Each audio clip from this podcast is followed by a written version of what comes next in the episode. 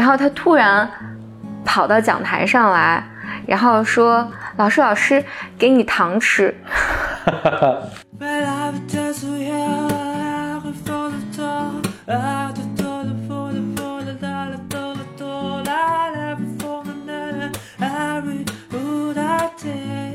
Welcome to another episode of Blow your mind，两个人的公路博客。大家好，我是冯和峰。我是简丽丽。我们继续跟大家分享欧文亚龙的这本书叫《给心理治疗师的礼物》。啊、咱们这个进度有点慢啊，是因为简历最近一直在做豆瓣时间的节目，是吧？对对对，豆瓣时间也没有什么进展。啊、行，那咱们就快马加鞭，继续来讲。那么今天讲哪几章呢？啊、我上次是讲到了二十二讲到了，二十二，所以这一期我会讲二十三和二十四。嗯我我翻了一下，其实这本书从第十四章一直到二十三章，一共花了十章的时间都在讲此时此地。嗯所以今天呢，在这一期里面，我们先把二十三章讲了，二十三是它最后一篇在讲此时此地的。嗯，因为我觉得应该在之前讲此时此地的把这个其实能讲的都讲差不多了。对，所以我在这儿就基本一句话嗯带过了，就是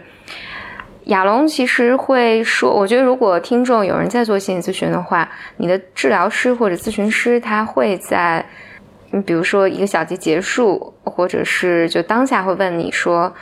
哎，你今天觉得怎么样？我想，我想确认一下你现在的感受是怎么样，你愿你愿不愿意谈一谈？所以亚龙呢，在这儿就说，他会一般会在咨询结束的时候问一下、追问一下此时此地的这个感受。嗯然后包括因为亚龙写很多书嘛，他很多来访者是通过他看他读他的东西所以来的，是所以亚龙说，即便在一开始，他也会跟这个来访者讲，说我想知道你是为什么来的。然后来访者如果说我看了你的书来的，亚龙就会问他说你看了哪本书？书里什么打动了你，或者是你看到了什么会让你来，哦让你来找我？嗯然后那你来了，你觉得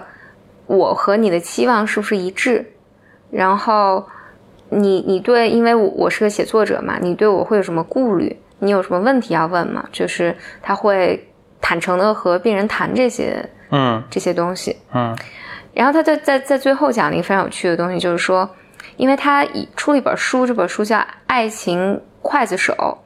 所以这因为这本书讲的是他病人的故事，嗯所以亚龙呢，就是他就假设说，新来的来访者都会担心，我跟你讲的东西，万一被你写成了书怎么办？会不会有这种？那他这个问题应该古已有之，因为他写就是一直在写书。对对对，他但《爱情刽子手》应该是可能是比较早的开始他写病人的一本书，哦嗯之前他写的都是小说。哦，对，然后结果呢，就是所以他都会向病人保证说，我们这个是保密的，除非如果我要写的话，一定会提前告知你并征得你的同意。嗯但他说很快他就会发现，大多数病人的担心和他以为的是截然不同的。嗯这些人呢，很少担心说我的故事被你写出来怎么办？这些人担心的是说，万一我我的故事没那么有趣，都选不进你的书里怎么办？就还希望希望被选入是吧？对，啊所以我觉得亚龙讲这个是为了讲一点，这也是咨询中其实特别重要的东西。其实咨询师是没有办法去假设你的来访者有任何的。到到底你的来访者在想他什么？的担心，他他的担心是这不光咨询师吧，就是我们其就是，当然有时候你不可避免得做这事儿，但其实整体来说，一个更有效的沟通都是你不要去做过多的假设，对吧？但即使这样，有时候你还在不知不觉的在做一些假设。对，嗯我因为我觉得这个是略反人性的，因为人、人都是这种，我会止不住的以我的以我的想法去揣测你的想法。是，但是，但作为治治疗师或咨询师来讲，他一个很大的训练就是你要知道自己想的或者自己假设的多东西多半都不是真的。你说那反人性，我还觉得特那什么，就是认知学科中，就是说孩子可能，比如说四岁的时候，他会开发一种能力，就是突然意识到别人是有一个别人是个独立的个体，有自己独立的思维的。嗯啊，所以所以比如说十四岁以前的孩子，可能他会想到说，我想，比如我爱吃这个，你就应该，也爱吃，或者你应该就知道我，就是你应该知道我爱吃，其实我没告诉过你。他觉得这个知识，或者我把一个什么东西藏在哪儿，我觉得他们做的实验就是。哦，对他们，对对对，这挺经典的一个实验哈，就是他们是是真真人演绎的还是一个卡通，我忘了，但是就好像是说一个人 A 在这儿，然后呢，B 没在这个房间里，然后 A 把一个什么东西藏在了，比如桌子后面，嗯然后这时候 B 进来了之后，他们会问这个孩子说：“你觉得这个 B 会不会知道这个，比如去个皮球或者这个玩具在这个桌子后面？可能比如四岁以前，孩子是孩子觉得 B 当然应该知道了，就是即使、就我们看着是很奇怪，B 但应该不知道，对吧？对。但是他这个能力是，其实这个能力你想想是个很复杂的能力，这个能力是要在四岁以后他才能够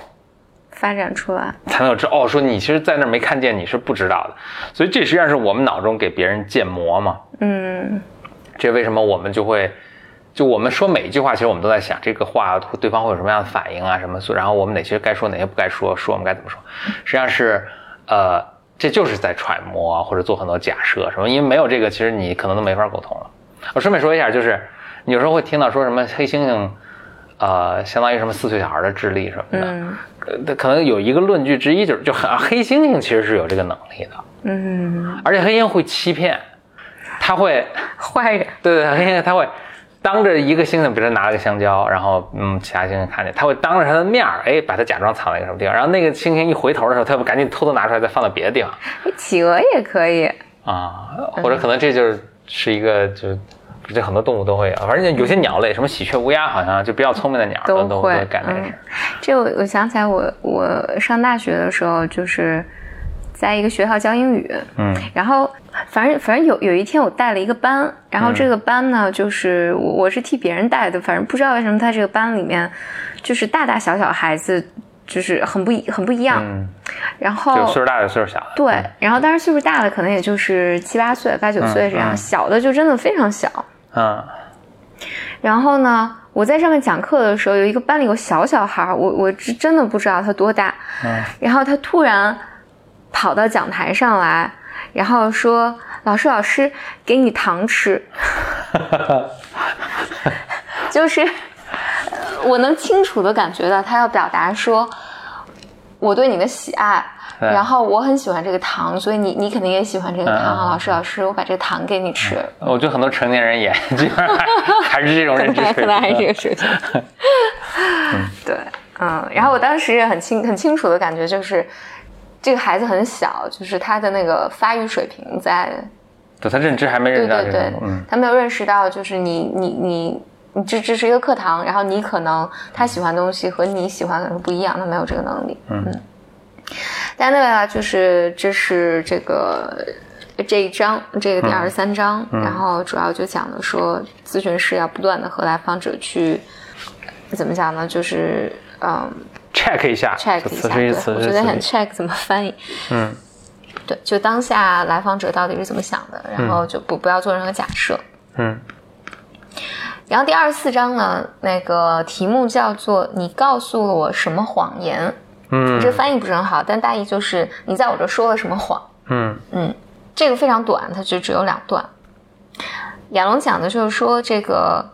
有时候在咨询的过程里面，病人就有可能会说出一些他们生活中说谎的例子，等等等等。然后这时候亚龙通常呢会，亚龙呢就觉得这种这是个特别好的机会，就是你去询问来访者，就是在治疗中呢，你跟我说了什么谎。他说，因为这个来访者往往因为羞耻，然后会隐瞒一些东西。嗯，然后，但关于但是你再这么问他，就坦诚相告吗？有可能人家本来就是隐瞒的嘛。对，但有可能坦诚，有可能不坦诚。然后，但它都是一个好的机会去讨论这些。嗯嗯，就是是个是个好的机会吧。嗯然后他说，通常呢，这种这种讨论都会能够去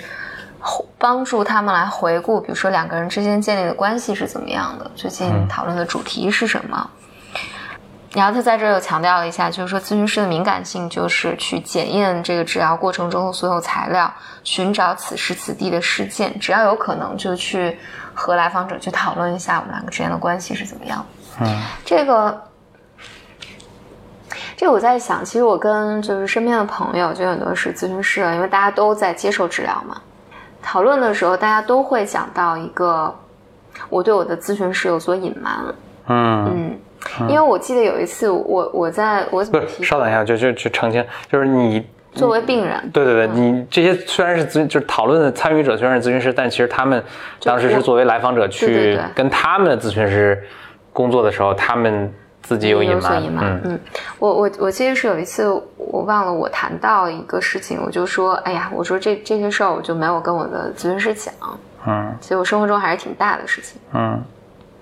然后就有一个咨询师朋友，他就说，